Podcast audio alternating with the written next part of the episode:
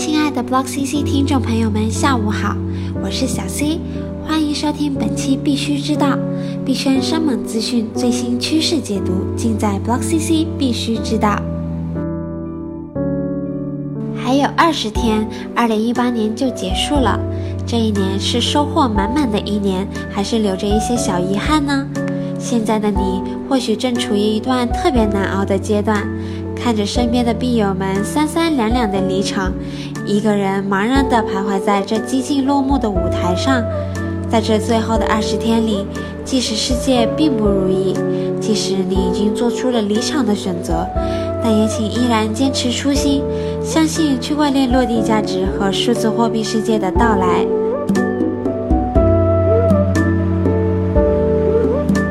照例，我们来看一下本周整体市场行情。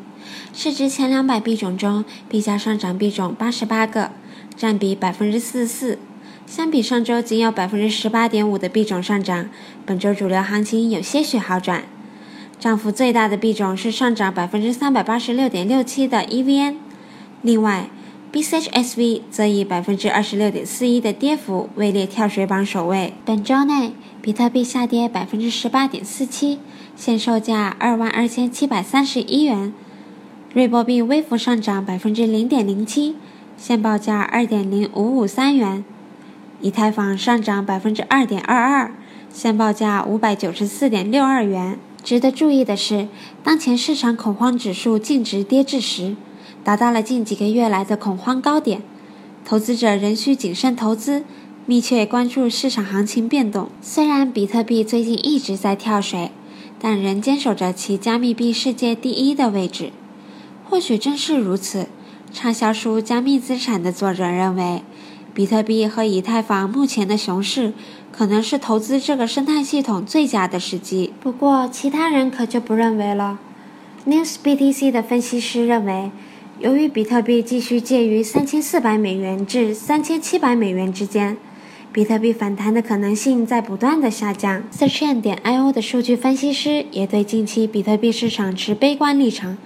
他指出，综合链上基础和交易指标来看，近期 BTC 基础指标增长微弱，场外交易活跃下降明显。对加密货币未来持怀疑态度的，还有科技创业公司的创始人。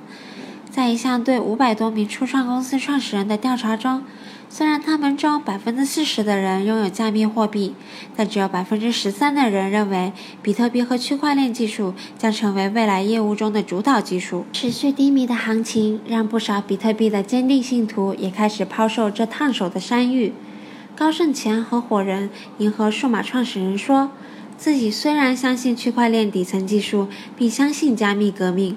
但鉴于行情实在惨淡，不得不卖掉了比特币。有分析数据显示，目前有两千两百九十万个比特币地址中，近一半的地址持有不足零点零零一个比特币，即价值不到三点四美元。只有百分之二十的比特币地址中持有超过一百美元的比特币。这一现象或许已经说明，比特币富豪们也开始减持了，甚至人们发现。比特币在谷歌基本信息卡片上被定义为崩溃的经济泡沫。低迷行情下，不少投资者血本无归。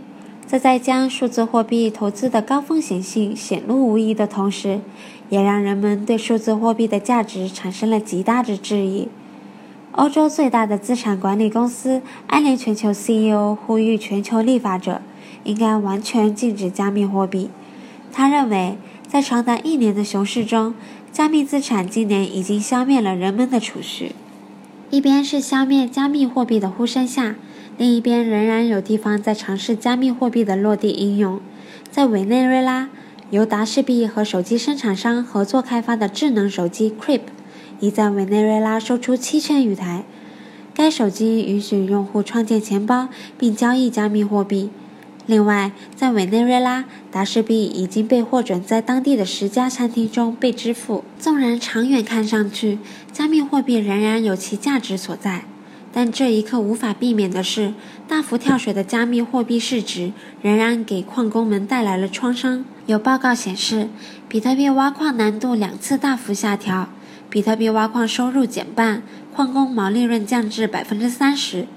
报告认为，目前对于挖矿业来说是个艰难的时期，但并非所有矿工都有相同的成本。如果矿工以低于成本价购买比特大陆矿机，仍然可能盈利。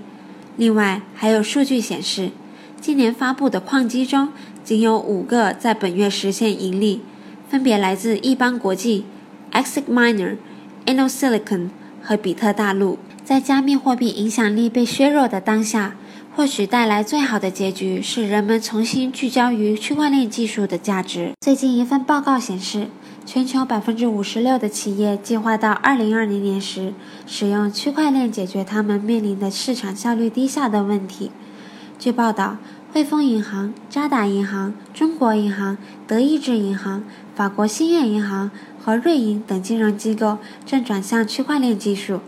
以帮助加速、简化和降低与全球十六万亿美元年度贸易相关的风险。如果你对我们的节目有什么看法，欢迎评论留言哦。币圈生猛资讯、最新趋势解读，尽在 BlockCC 必须知道。登录 BlockCC 官方网站 block 点 cc，了解更多资讯。今天的节目到此结束啦，感谢收听，我们下周同一时间再见。